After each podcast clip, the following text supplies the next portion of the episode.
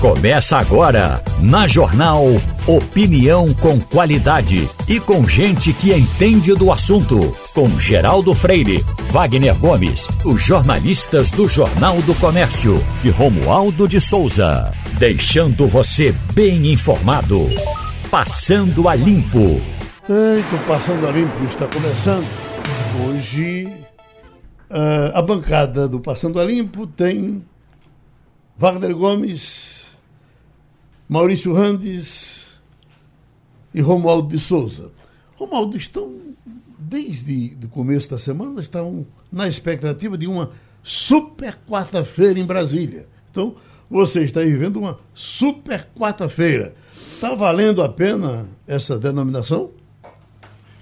Olha, Geraldo, é possível analisar que o Supremo Tribunal Federal vai fazer um julgamento importante. Alguns advogados e muitos juristas entendem que essa é a decisão que pode definir o rumo da política é, econômica no Brasil e a forma como o Congresso Nacional deve se relacionar com o presidente da República e vice-versa. É que o STF vai decidir, ou começa a decidir hoje, se é válido ou não o tal do orçamento secreto. Esse ponto é fundamental não é que haja uma novidade em tudo isso. A novidade é que, embora a tal da emenda de relator já estivesse no orçamento há bastante tempo, essa tem sido uma forma, recentemente, de haver uma barganha entre o Executivo e o Congresso Nacional e o fortalecimento do poder do presidente da Câmara e também do presidente do Senado, porque as liberações dependem dos chefes das duas casas do, do Legislativo, dependendo quem é o autor da emenda. Esse aspecto, vindo a ser julgado de hoje para amanhã, e a conclusão sendo o mais provável que não deve haver um, um, um, resguardo tamanho na manipulação de recursos públicos, enfraquece o poder do presidente da Câmara e do presidente do Senado. Então, como tem de haver barganha entre o executivo e o legislativo, Lula vai ter de criar uma outra, e que não seja o mensalão, que foi aquele esquema de corrupção que Lula montou para comprar uma base aliada no início do Lula.1, no primeiro mandato. Portanto, esse julgamento no Supremo é muito importante. Já no Senado Federal, ontem teve aquela votação na Comissão de Constituição e Justiça que declarou constitucional, ou seja, legal, pronta para ser votada no plenário, a proposta de emenda à Constituição, a PEC da transição, ou a PEC do furateto, como muita gente diz por aqui. O plenário deve votar hoje e até, eu já antecipo, que há um acordo entre as principais lideranças. E o acordo é o seguinte: Segundo as regras constitucionais, aliás, para alterar a Constituição Federal são necessários três quintos dos votos em cada casa legislativa. Ou seja, de cada cinco deputados ou cinco senadores, pelo menos três têm que aprovar aquela, aquela proposta. Aí tem de ter um prazo que os advogados e juristas chamam de interstício, um prazo entre uma votação e outra. Então, esse prazo pode ser é, encurtado já há um acordo para encurtar também no Senado, quer dizer, hoje no Senado Federal, votam-se as duas sessões hoje ou no mais tardar amanhã e vai, e vai diretamente para a Câmara dos Deputados. Essa parte, Lula está nadando de braçada, Geraldo. Doutor Maurício Randes, com a sua tão reconhecida experiência parlamentar, o que, é que vai acontecer? Porque o que se diz é o seguinte, que o Supremo poderia ser atiçado pelo futuro presidente Lula para uh, derrubar o, o orçamento secreto. Mas que beneficiados por esse orçamento secreto já estariam chamando atenção para isso. Olha, se o Supremo decidir dessa forma, já que o Supremo de alguma forma estaria querendo se afastar das decisões que mexessem com o legislativo, se o Supremo decidir dessa forma, porque, porque teve a interferência do, do presidente. E aí já deixaria eh, Lula sob a desconfiança dos uh, uh, próximos aliados. Só que ainda ontem teve declaração de Lula que está sim trabalhando pelo fim do orçamento secreto. Ele acha que, até pela governabilidade, sempre se diz que isso é feito em nome da governabilidade. Mas o que dizem agora é que é impossível governar com o orçamento secreto. E a, a sociedade brasileira, não é, Geraldo?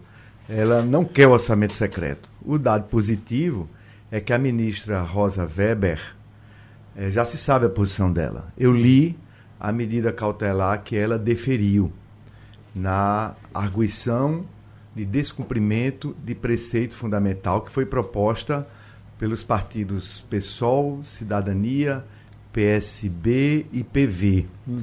Então, ninguém imagina em Brasília, nem em Marte, que a ministra Rosa Weber, que tem se destacado no Supremo, o Supremo cheio de pessoas que querem ser celebridades, né, de membros que não têm muita consciência de que um juiz deve se comportar com mais austeridade, com mais discrição. A Rosa Weber tem se pautado diferentemente daqueles que confundem a toga com um instrumento de ação política ou com um instrumento de se tornar celebridade. E, portanto, ninguém imagina que a ministra Rosa Weber vai mudar. Aí ficam duas questões, como disse Romualdo. É, primeiro, se o Supremo vai ter a, a ousadia de não ceder às pressões veladas que estão sendo feitas pelos comandantes da Câmara e do Senado, pelo velho e conhecido Centrão. E a outra ideia que se discute muito é: será que alguns desses ministros, às vezes meio aloprados, vai ousar pedir vista? Né? Tem muita gente que dá como favas contadas que um dos ministros pediria vistas. Isso é muito negativo, porque de um lado você tem a ministra Rosa Weber com posicionamento claro pela inconstitucionalidade das emendas do relator no orçamento secreto, a RP9. De outro lado, você tem a opinião pública. E o presidente Lula, é evidente que ele tem que ter muita habilidade, ele tem habilidade para navegar, mas já mostrou duas coisas diferentemente do governo anterior. Primeiro, que o chefe do Poder Executivo não vai se intrometer, como no próprio governo Lula e no próprio governo Dilma houve intromissão na articulação para quem vai compor a mesa da Câmara dos Deputados. Toda vez que o Executivo se mete na articulação da Câmara e da, da do Senado, dá confusão. Então, já está claro que o presidente Lula, com esta experiência, não vai se meter a lançar um candidato, a se meter na articulação para a sucessão da mesa. Isso é um ponto importante. O outro ponto é que é evidente ele está tendo habilidade e é evidente que para o governo Lula e para o país era muito melhor que o Supremo decretasse a inconstitucionalidade desse orçamento secreto. Por quê? Porque o Centrão, essa base que está sendo construída é, na, na, na, nova Câmara dos Deputados e no novo Senado eleito, esses chefes, sobretudo Arthur Lira e o Rodrigo Pacheco, teriam menos poder de, de chantagem, porque, na verdade, esse poder do orçamento secreto dele beneficiar o deputado quem quer, dando o recurso que quer, de modo não republicano, sem transparência, sem finalidade, sem impessoalidade, que são princípios da Constituição, isso dá um poder muito grande ao presidente da Câmara e ao presidente do Senado. Então, eu creio que para o próprio sucesso do governo Lula, seria positiva a inconstitucionalidade declarada do orçamento secreto pelo Supremo Tribunal Federal, porque as, a, o diálogo que tem que haver entre o Executivo e o Legislativo não seria o diálogo à base da chantagem, porque o orçamento secreto é um escândalo. São 19 bilhões de reais distribuídos de modo sigiloso, sem que se saiba quem é que está indicando aquela obra e como é que ela está sendo executada. Então é não republicano. Se a gente quer inaugurar uma nova fase de diálogo respeitoso entre os três poderes, o Supremo não estaria de respeitando o legislativo se, se declarar, porque a função do Supremo é isso, é dizer o que é que é inconstitucional. Então, este procedimento é inconstitucional. As emendas RP9 do relator no orçamento secreto. É um abuso de 19 bilhões de reais do contribuinte, do ouvinte da Rádio Jornal, que não se sabe como é que vai ser distribuído. Eu ouvi, e não sei se vocês têm a, uh, a, uh, uh, a razão para ele dizer isso, mas eu ouvi o depoimento ontem do ainda líder do atual governo na, na, na Câmara Federal, inclusive. Ricardo Barros, né? Ricardo Barros, em tom de desafio ao Supremo. Olha aí. Como que esse Supremo é um, é uma, é, é um lixo, é, dizendo que tudo bem que o Supremo derrube, mas ele já tem um pulo do gato que ficaria valendo do mesmo jeito. Geraldo, Chegou a ouvir isso? É, eu ouvi sim. É, essa proposta foi apresentada ontem porque a gente sabe que os líderes já estão se movimentando, porque sabem, já preveem, eles não fazem nada assim simplesmente por ameaça, como fez Ricardo Barros, mas já preveem que de fato a matéria vai ser derrubada pelo Supremo Tribunal Federal. Então apresentaram uma proposta ontem, já se antecipando ao Supremo Tribunal Federal, na qual é, é, eles distribuiriam proporcionalmente ao tamanho dos partidos na casa, nas duas casas, aliás, na Câmara no Senado, essas verbas, e além disso, carimbariam essas verbas, metade das verbas para saúde e assistência social. Ou seja, haveria uma distribuição proporcional e também metade das verbas carimbadas. Já é um movimento né, se antecipando, antevendo a, a derrota. Mas eu queria aproveitar aqui a presença de um ex-parlamentar experiente e um jurista, um jurista bastante experimentado, que é Maurício Randes também, para saber como é que deve ser uh, encarada essa decisão do Supremo Tribunal Federal, no caso, se confirme a derrubada do orçamento secreto, uh, sob aquele argumento de que um poder está interferindo em outro poder. Lembrando que são quatro ações que estão sendo votadas agora no Supremo Tribunal Federal e tem outras mais que nem entraram nesse, nesse, nesse, nesse processo agora. Né? Então, o Supremo está julgando a constitucionalidade. Eu pergunto, Maurício Randes, está cumprindo o seu papel constitucional, o Supremo Tribunal Federal? Meu querido Wagner Gomes, se levanta uma questão fundamental, não é só para o meio jurídico, é para o funcionamento da República. Até onde um poder pode ser proativo, pode estar tá interferindo em decisões do outro, né?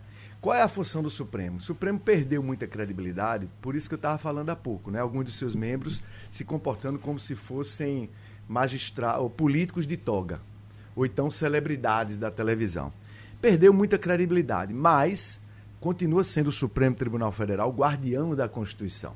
Nessa questão do orçamento secreto, não é uma intromissão indevida. Por quê? Porque há princípios fundantes da República, princípios constitucionais estratégicos que estão de respeitados pelo Supremo. Porque, como o Romualdo falou e nós temos debatido aqui no Passando a Lipo sempre, né?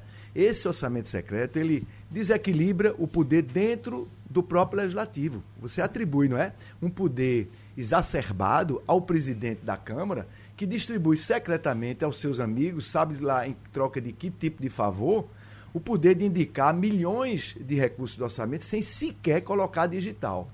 Então, isso desequilibra o funcionamento democrático da instituição parlamento. Depois, coloca a presidência da República numa espécie de chantagem.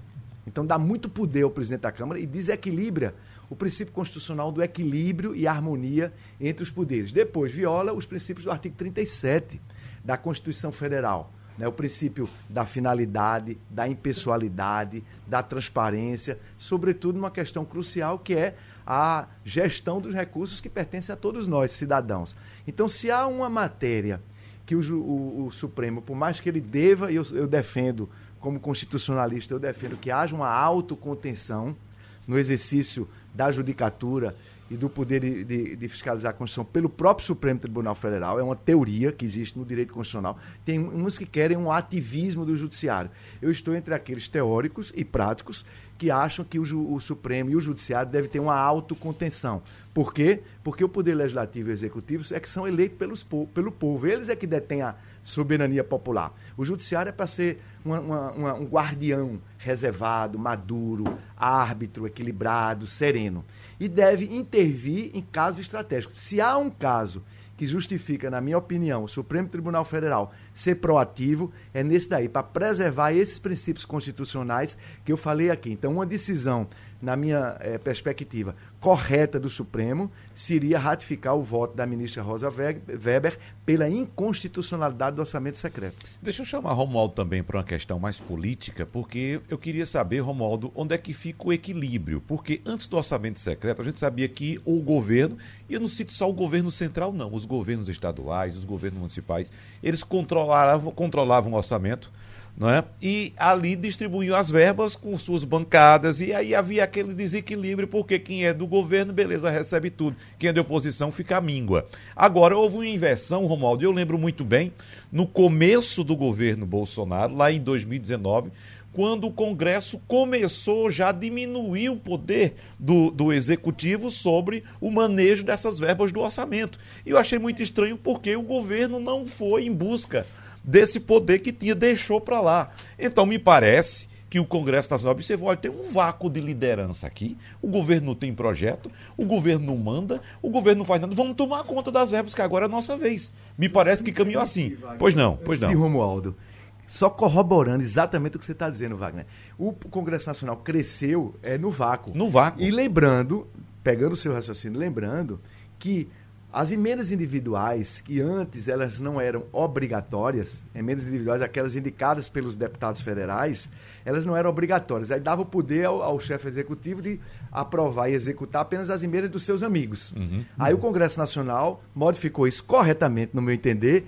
e disse: não, as emendas individuais as coletivas de bancadas estaduais, são 27, cada estado pode indicar uma emenda coletiva, e as emendas de comissão. Aí, essas são obrigatórias. Então, isso já equilibrou o poder do parlamento, de não hum. ficar submetido só a, ao poder de a, a chantagem do executivo. Então, isso. isso já equilibrou. Agora, a emenda do relator secreta, aí foi a trambicagem que foi é. introduzida. Deixa, Romualdo de Souza, fecha aí, Romualdo. 2013 o então presidente da Câmara dos Deputados, Henrique Eduardo Alves, do atual MDB do Rio Grande do Norte, colocou em votação um projeto de sua autoria já do, de antes eh, dos anos eh, 2000, logo no final da Constituinte de 88.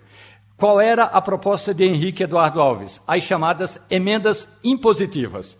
Se elas estão no orçamento, o governo central, ou seja, o executivo, não pode contingenciá-las, não pode cortá-las. E aí se articulou algo que Pernambuco praticou muito bem durante muito tempo, a tal da reunião das eh, das bancadas, e, e, aí para fortalecer as emendas de bancada. Então, eu acompanhei diferentes reuniões das bancadas pernambucanas, reunidas com grupos pernambucanos pedindo emendas, e aí entrariam nas emendas de bancada. E Pernambuco sempre foi destacado nesse quesito.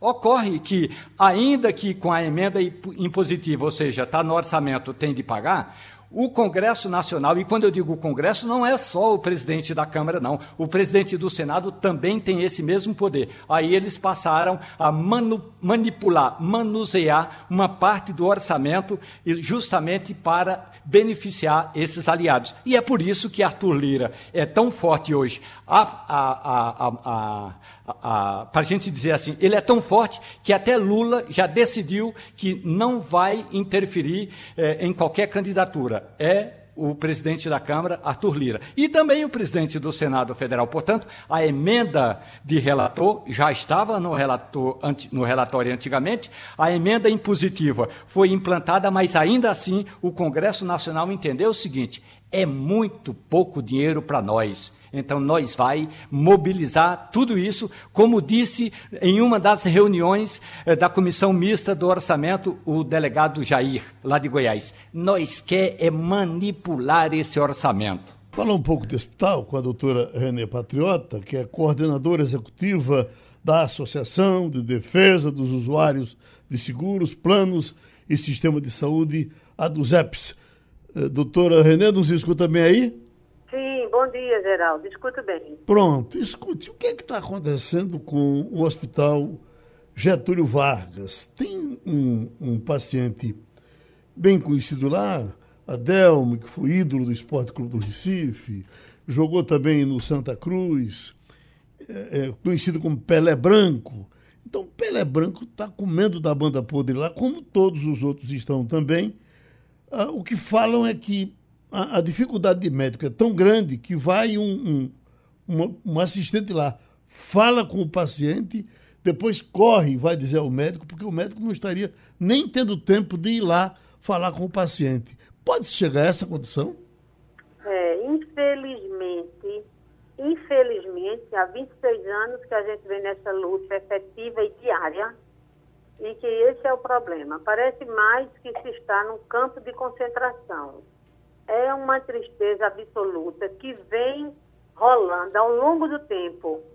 É uma tristeza total, inclusive a própria passividade dos pacientes e familiares. Eles ficam receosos, ficam com medo de reclamar.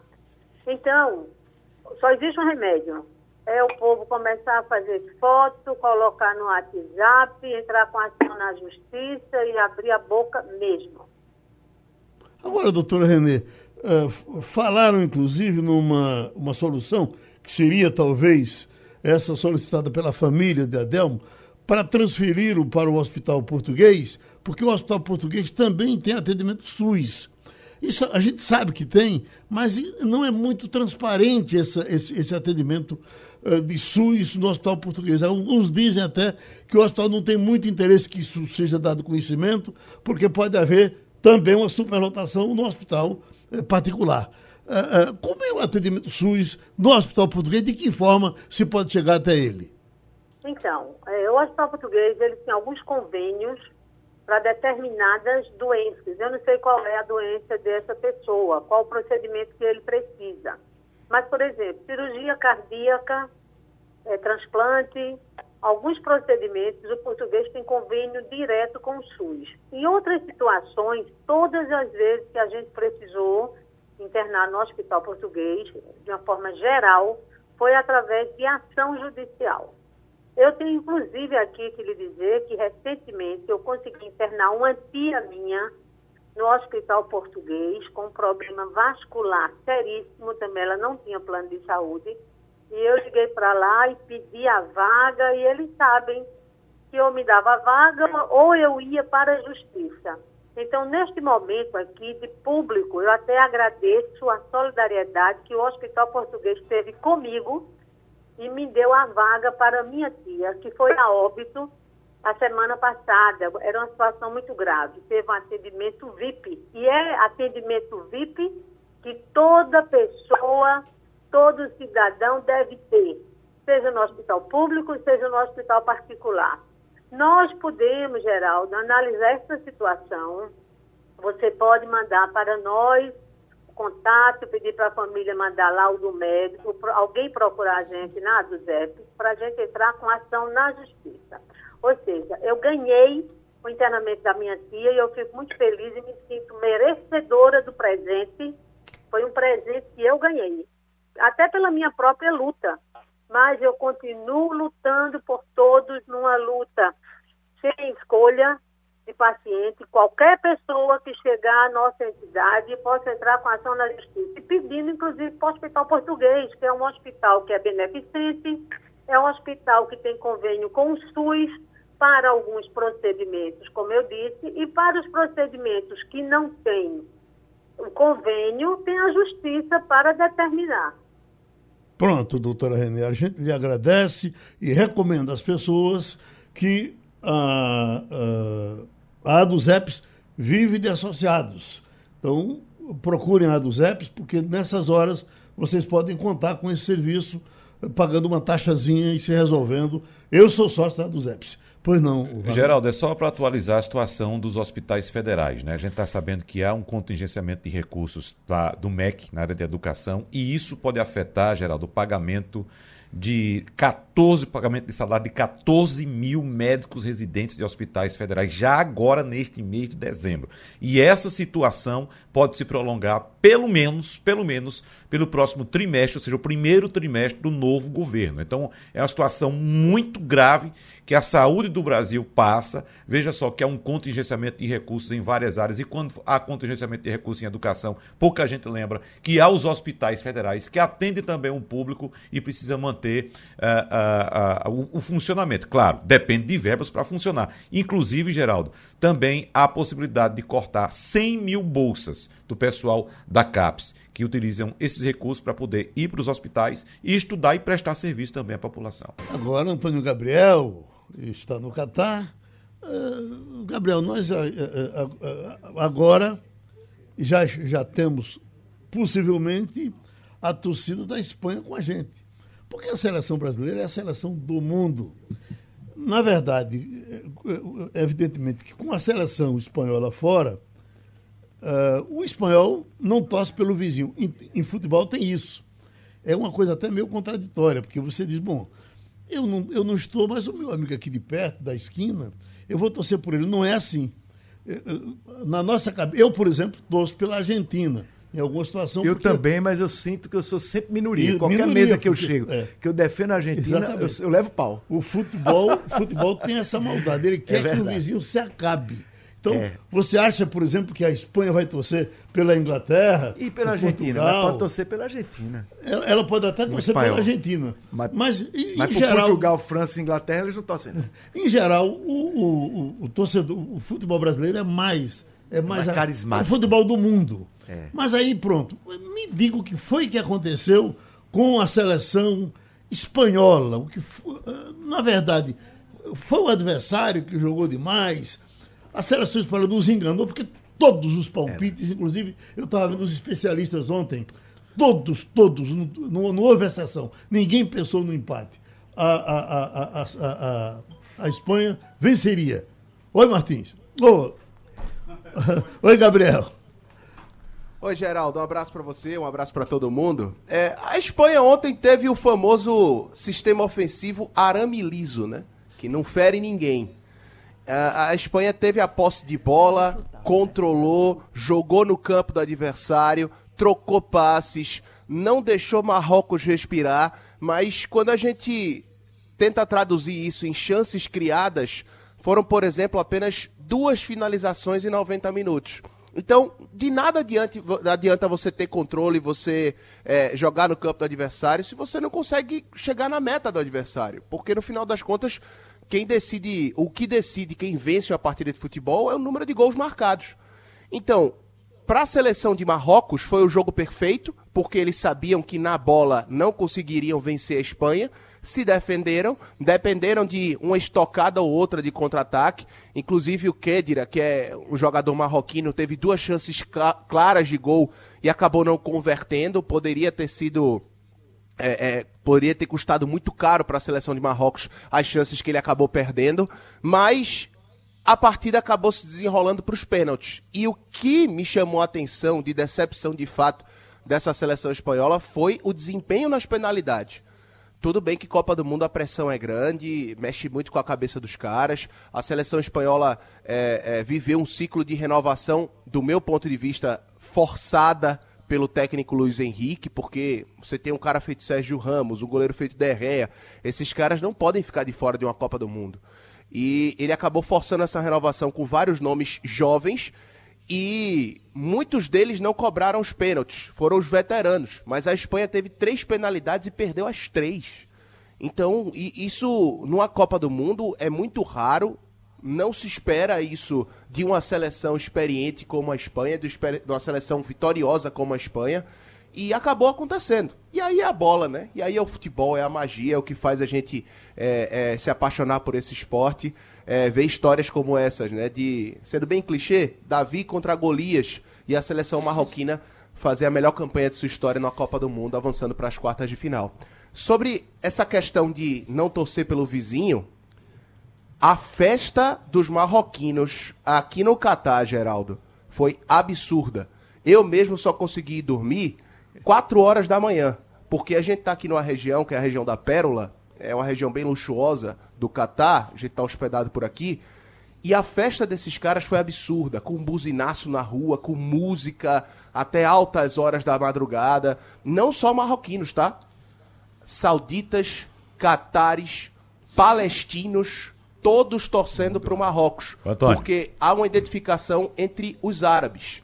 Oi, Wagner. Então vamos discordar daquela posição colocada por Geraldo de que no futebol não se torce pelo vizinho. Essa torcida Desse de lado Marrocos. do mundo é diferente. Essa torcida de Marrocos, como você acaba de lembrar pra gente, não foi única de Marrocos. Foi uma torcida do mundo árabe. Então o Isso. mundo árabe se uniu para torcer por Marrocos. O estádio ontem, só, a gente só ouvia Marrocos. Não tinha É. praticamente. A torcida espanhola ficou calada, abafada, na verdade, pela torcida dos árabes, do mundo árabe. Então, esse é um ponto, inclusive, que eu vou misturar aqui, viu, Antônio? Futebol com geopolítica, aproveitando a presença de, de Maurício Randes aqui, porque nós vimos ontem uma equipe do Marrocos, não só ontem, já discordando, inclusive, de muitas opiniões que, apontaram a zebra apareceu novamente. Não, a zebra não apareceu. Marrocos, vamos lembrar, foi o primeiro do grupo F, desbancando a Croácia, vice-campeã, e a Bélgica, aquela Bélgica que tirou o Brasil. Né? Aí vamos entrar na geopolítica. Bélgica, que eu já comentei aqui, acho que em off com o Maurício Rantes, né? A gente sabe da história da Bélgica com Marrocos, a convocação de, de trabalhadores do Marrocos, que inclusive são discriminados dentro da Bélgica. Né? Nós sabemos a relação da Bélgica com a Espanha, de marroquinos que são discriminados também na Europa e, especificamente nesse caso, na Espanha. Então, o que vimos ontem, misturando a geopolítica com o futebol, foi uma equipe aguerrida, de baixa qualidade técnica, mas com o objetivo de vencer de vencer, de ir pra cima e vencer. A gente sabia que quando chegava no ataque, não tinha ninguém para fazer gol. Não tinha quem botasse é, a bola pra. Mas ia para cima aquele bloco com aquela vontade, com aquela raça, o que se chama no futebol de raça. Então nós vimos essa questão geopolítica bastante forte dentro de campo, Maurício, como eu citei agora, e fora na torcida. É, é, né? é, tu disseste uma coisa fundamental, Wagner Gomes, com muita lucidez mesmo. O, o mundo árabe todo se uniu em torno da Marrocos. seleção do Marrocos. Como em outros jogos, também você via árabes que não eram daquele país torcendo por Catar, né? Então, aí transcendeu aquela questão que o nosso querido Geraldo Freire estava mencionando, a questão da, da, vizinhança. Aí já era uma questão civilizacional, né? É, Alá, é, é, o, o mundo muçulmano, o mundo árabe, percebendo que é discriminado, quando eles vão lá como imigrantes, seja na Bélgica, seja na Espanha, na França, em Portugal. Portugal vai sofrer agora. Vai. Para encontrar, enfrentar o Marrocos. Vai, vai ter dúvida. de novo uhum. a união dentro dos países europeus, daquele povo imigrante que está na Europa, uhum. vai torcer contra Portugal e a favor de Marrocos, né? Ou seja, é uma unidade mais adiante até, adiante até do que, eu diria, só da união, como você falou, do mundo árabe. Uhum. É também uma causa do imigrante um país desse, né? E depois também tem aquela coisa que é meio da natureza humana. Você vê um muito poderoso e um, e um, muito subordinado, você tende a tomar partido pelo desfavorecido, né? Isso é meio da natureza humana também. Eu digo a você que se eu tivesse naquele estádio ontem, Maurício, eu, eu estaria torcendo vibrando, pro Marrocos. Eu também, eu estaria vibrando como eu vibro com o Náutico. torcer torcer pelo mais fraco e comemorar com o mais forte. Na verdade, o Náutico vive perdendo, fraquinho, eu só torço pelo Náutico. O Marrocos era meu time amanhã, era meu time também ontem e vai ser amanhã. Diga aí, Antônio, a gente misturou aqui, não sei se Romualdo quer mas... colocar logo. Pois não, Antônio? Tem, tem que misturar mesmo, tem que misturar mesmo. É, Antônio Gabriel. É, é a questão toda tem é só um ponto que eu vou Mas você foi, vocês, Gabriel, que... você foi pra festa, você desceu do hotel e tomou uma lapada de cana nada. lá com o povo do Marrocos? cana, cana, é difícil. Né? Cana é difícil, já começa daí. Aí ninguém pode beber, não, né? Deus me É, não, aqui é confusão. Inclusive, se o povo beber na rua, tem a questão da tenda de sobriedade. Eu tô fora disso aí. E nessa festa Agora... ninguém bebia, era só na alegria mesmo? Ninguém. Como é diferente, como é diferente isso também, gente. É a nossa cultura de festa, de celebração, sempre envolve é, a comida e também a bebida. Geralmente é. a bebida alcoólica. Aqui, a comida faz gera grande parte para aglutinar as pessoas, ok. Mas ninguém sente falta, ninguém faz questão, ninguém está acostumado com bebida alcoólica, seja com vinho, Gabriel, com cerveja, dê, com coquinho de destilado. Deu uma carreirinha aí para ver se a gente fala um tiquinho de Portugal daqui a pouco. Vamos lá. Guadiga. Vamos lá falar. Já, já quer Portugal. entrar em Portugal?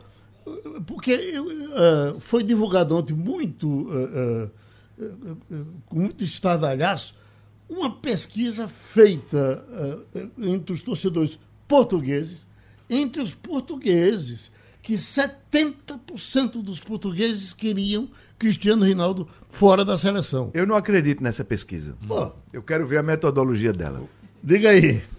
Foi o jornal a Bola Sim. é o jornal esportivo mais conhecido lá de Portugal.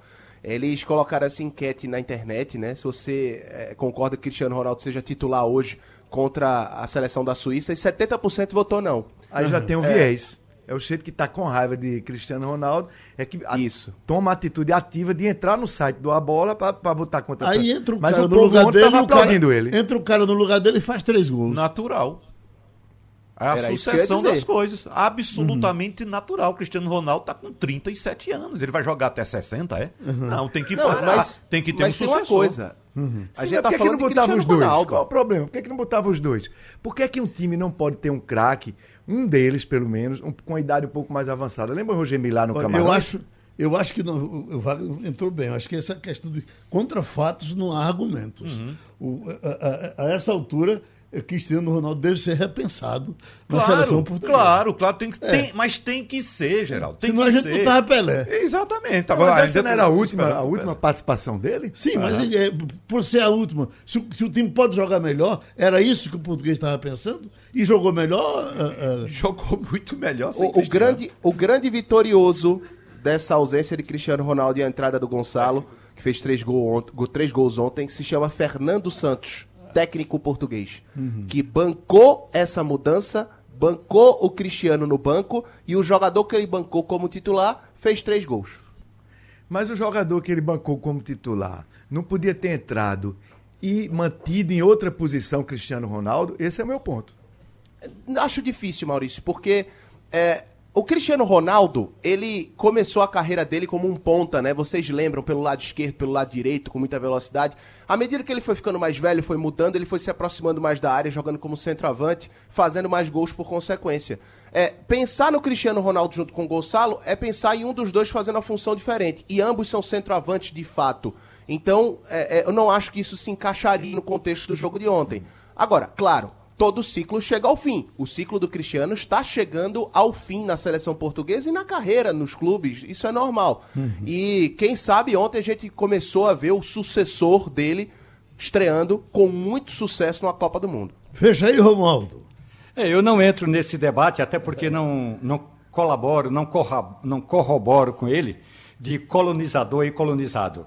Para mim, a questão ontem foi a seguinte: o técnico de Portugal fez o que muitos técnicos, inclusive aqui no Brasil, deveriam ter feito quando uma estrela começa a querer brilhar mais do que o próprio brilho. E o, o, o, o, poeta cubano, Pablo Milanês, dizia sempre o seguinte, em português: o que brilha com luz própria, nada pode, ninguém pode apagar. Mas no caso de Cristiano Ronaldo, a estrela dele já não brilha tanto assim. E deu um piti, tem de ser retirado, como muitos técnicos deveriam fazer com essas estrelas que já estão em função de decadência. Agora, eh, eh, nesse aspecto aí, eu sou fã de Cristiano Ronaldo porque eu achei ele um atleta cidadão.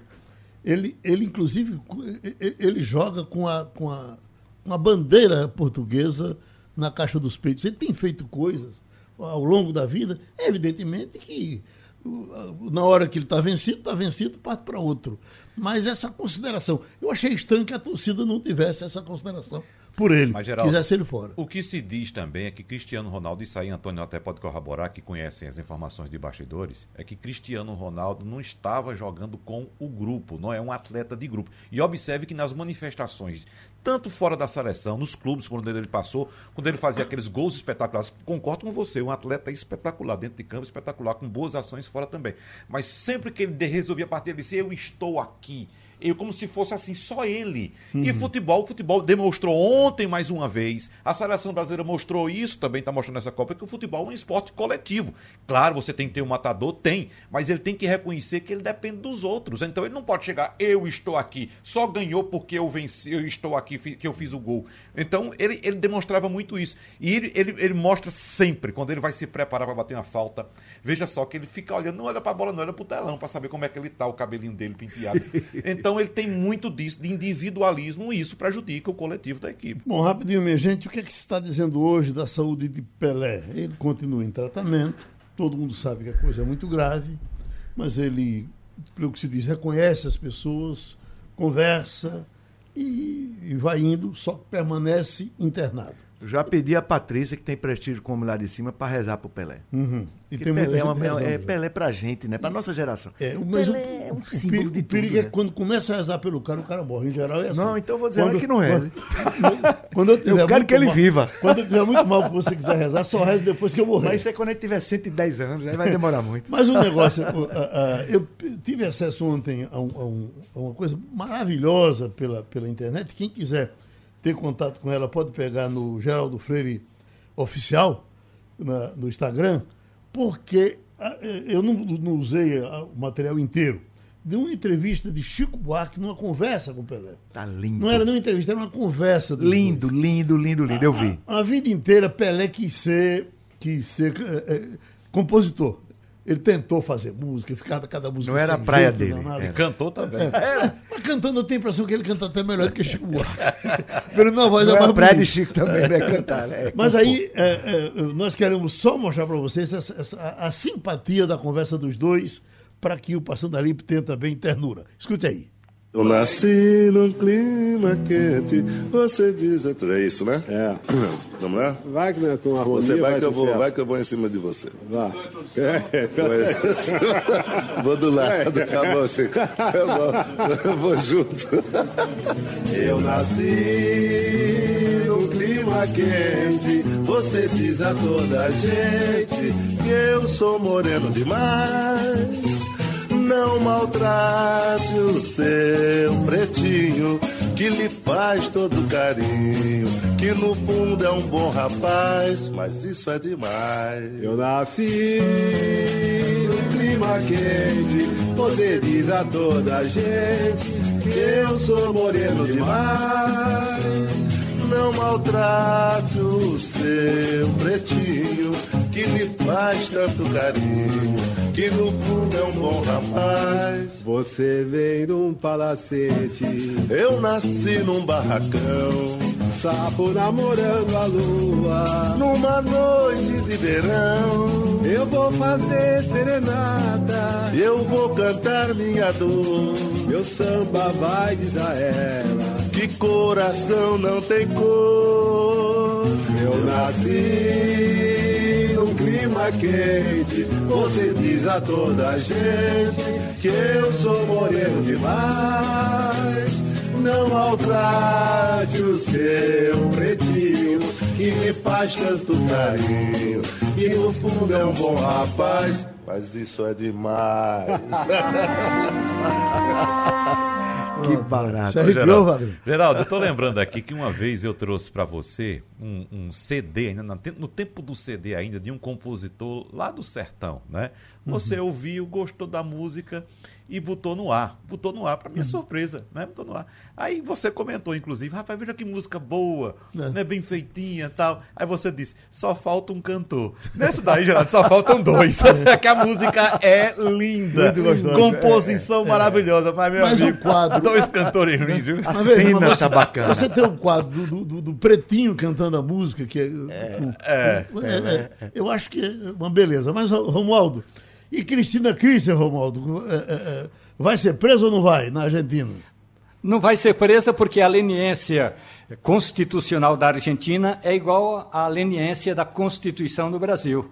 Tem de estar transitado em julgado e tem de eh, ser julgado pelo Supremo Tribunal Federal. Ainda não chegou ao Supremo, à Suprema Corte de Justiça da Argentina. Mas elementos tem até de sobra para que a vice-presidente da Argentina, Cristina Kirchner, vá passar uma temporada na cadeia, ao menos seis anos. Ela, resumidamente, ela é acusada de fazer tramóias com o empreiteiro Lázaro Baez, um empreiteiro lá da região de Santa Cruz, uma província no sul da Argentina, e esse julgamento se arrastou durante nove anos, até que finalmente chegou-se à conclusão ontem. Acontece que foi julgamento em primeira instância, ainda vai demorar um pouco. E ela continua, além de continuar com o mandato de vice-presidente, continua com o mandato de presidente do Senado, porque vice, o vice-presidente na Argentina também é presidente do Senado, e pode até se candidatar nas próximas eleições, porque esse julgamento não vai chegar à instância superior nem tão cedo, Geraldo. O- o- Mas é um Romualdo, primeiro passo. vai Tem po- gente comemorando. A popularidade dela, como vai? Porque eu vi muita gente na rua ontem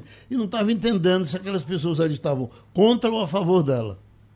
A popularidade de Cristina Kirchner sempre foi muito maior do que o marido, o marido Nestor Kirchner, e muito maior do que o presidente, eh, porque o Alberto Fernandes é como se fosse o poste de Cristina Kirchner. Na prática, ela é muito popular e houve muitas manifestações ontem na Argentina, principalmente no sul da Argentina, onde a família Kirchner eh, eh, tem muito prestígio, como eu disse, ali na província de Santa Cruz, e teve também protestos no centro de Buenos Aires. Houve uma certa, digamos, confusão, uma mistura de atos, porque a torcida da seleção argentina fica o tempo todo na rua, mas o prestígio de Cristina Kirchner ainda é muito grande na Argentina, Geraldo. Uhum. Eu estou com esse material aqui, há alguns dias eu queria conversar com vocês, que eu achei uma crônica muito interessante, o futuro dos dados sobre saúde no Brasil.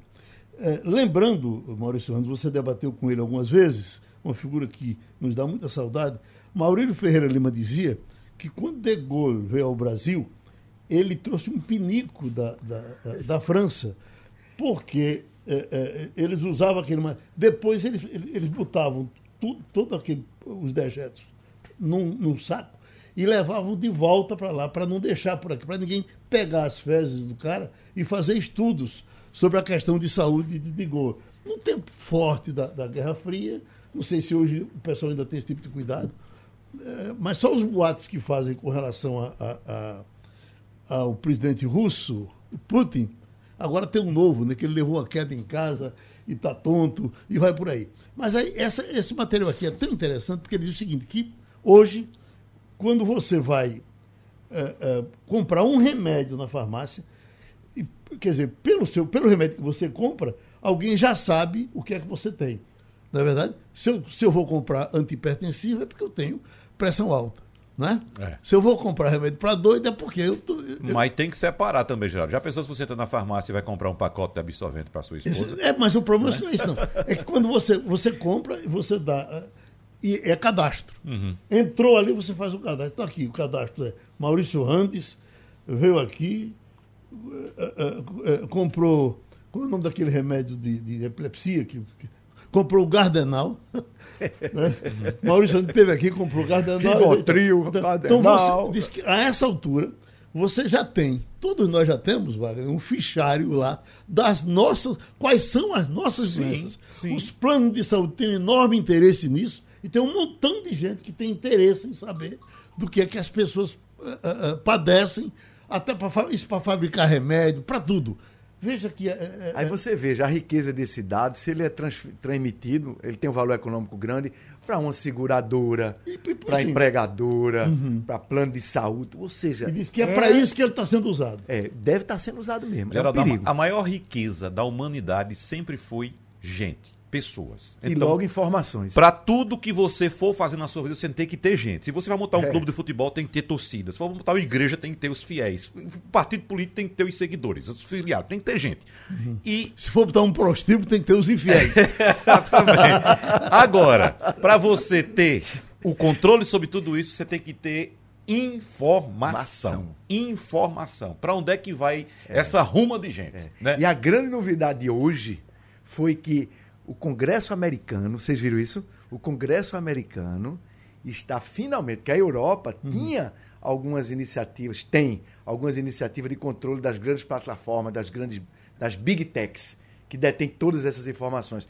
O Congresso americano agora está se debruçando e está, por exemplo, com um projeto de lei obrigando que o Facebook, que é a Meta, pague os veículos de comunicação quando usar as informações, as matérias dos veículos de comunicação. Isto é algo que pode ser revolucionário. Porque hoje o poder concentrado, nisso que Wagner está dizendo, que Geraldo Freire está dizendo, da informação sobre nós, cidadãos, e sobre tudo, está em quatro ou cinco grande, grandes plataformas eletrônicas, as big techs. E aí, finalmente, até os Estados Unidos estão percebendo que vai ter que ter uma legislação sobre isso, que é muito poder concentrado que essas big tech têm. E, e, e, como isso é eficiente nas big techs, né, Maurício Randes? Que, por exemplo, Geraldo, quando você faz uma busca, está procurando um produto, um rádio que você gosta, entra na internet. Eu não consigo mais trabalhar no, no computador, porque quando eu abri o computador, é uma tempestade de rádio na minha cara. É, pronto. Todo mundo sabe que tu gosta de rádio. É, é, pronto, então essa, esse é o trabalho, como Maurício Randes citou, das big techs. Então, é. qual o desafio agora? É que outros setores da economia sigam na mesma linha. Geraldo Freire, como você citou agora há pouco, vai mudar de plano de saúde, então ele consultou um plano de saúde, o plano de saúde disse, olha, Geraldo Freire, qual a doença que ele tem aí? Tá, tá, tá. Vamos botar o preço dele aqui, que esse bicho aí já vem meio podre, vamos botar o preço lá para cima. Né? Uhum. Então é assim que se faz. Uhum. Oi, Romualdo. Você pode imaginar uma rede de farmácias que trabalha com determinados laboratórios. Então chega lá o Geraldo Freire querendo comprar uma cibalena que no passado a gente, eu fui obrigado cibalena, a decorar gostei, a fórmula química da cibalena, demitilaminofenil, demitilpirazolona. Pois bem, você chega lá querendo comprar uma cibalena e dá o seu CPF. Aí a cibalena custa 10 reais, mas o laboratório e a farmácia fazem um acordo e a farmácia vende por 12. Se Geraldo Freire der o CPF dele, baixa para 10. Geraldo fica contente, mas acabou entregando para a farmácia e para o laboratório os dados dele. E é assim que negócios são feitos. Não é, por, é, com base nos descontos, porque não tem cibalena de graça. Você tem o desconto porque dá os seus dados e esses dados são manipulados, são, é, eles fazem parte de uma rede de informações caríssimas. Demitilaminofenil, dimetilpirazolona. Um grande abraço para a professora Bernadette, que me obrigou a decorar a fórmula química da cibalena, porque ela não queria que eu fosse canhoto. Essa é uma, Aê, essa, essa é uma troca, Geraldo, para não dizer venda. Você, quando dá seu CPF ali, você, aí você, ah, você é tem um venda, desconto. É. Você você está pensando que é só um desconto. Não, você está vendendo suas informações. Suas informações por um, dois, três, quatro reais, conforme for o desconto. Sua eu, privacidade. Exatamente. Eu, ouvindo o Romualdo falar de Cibalena, aí eu, me vem outra coisa na cabeça que é a automedicação. Eu tenho um amigo médico que ele dizia, sempre dizia, que é, é, passa um remédio para alguém ele disse, puxa vida, eu fico aqui pensando, será que eu não vou matar o meu paciente com essa cibalena que eu passei por ele? Então a automedicação é uma coisa para as pessoas, tem muito cuidado. Se eu encontro o Maurício Ramos tomando um remédio, eu vou e, e, e tomo o mesmo remédio, tem nada a ver uma coisa Porque com a os organismos são distintos. É Mas é eu acho que a automedicação funciona muito bem no médico, Geraldo. Uhum. Porque ele sabe o que está sentindo e, e, tem a ciência para combater aquilo que ele está sentindo. Agora, para quem não tem a ciência, aí o cara diz: não, mas quem sabe o que está sentindo sou eu. Sim, mas quem conhece a droga para aliviar aquele seu sofrimento é o cientista que estudou, no caso, o médico. Né? Você estava falando aí, Geraldo, Oi. de pessoas animadas. Teve uma festa na Embaixada da Coreia do Sul, apesar de Brasil 4 a 1 na Coreia do Sul, e o embaixador Lin Kimono, ele dançou evidências e cantou evidências com mais propriedade do que alguns cantores da música popular brasileira. E o embaixador me disse o seguinte: eu treinei durante 12 horas por dia nos últimos dias. Eu falei assim, o senhor não fazia nada? Ele falou assim, isso são evidências. Você veja que evidências que é, é, hoje é a música mais importante do Brasil. Ela, então ela está agora ganhando o resto do mundo. Que coisa maravilhosa. Zé Augusto, né? É. Zé Augusto. Zé Augusto. É, Augusto. Que o que foi que Zé Augusto fez que não prestou, já? Ele, é, ele é fogo. Né? Não é, mas você uhum. pega assim a, a, um, um, disco de Zé Augusto, o sucesso de Zé Augusto, e vai uhum. para outros. E, e você... a gravação original, a primeira gravação foi com Leonardo Sullivan. Foi com Leonardo aqui. Aqui no Recife. Exatamente. E terminou o Passando a Limpo. É talento mesmo. A Rádio Jornal apresentou opinião com qualidade e com gente que entende do assunto. Passando a Limpo.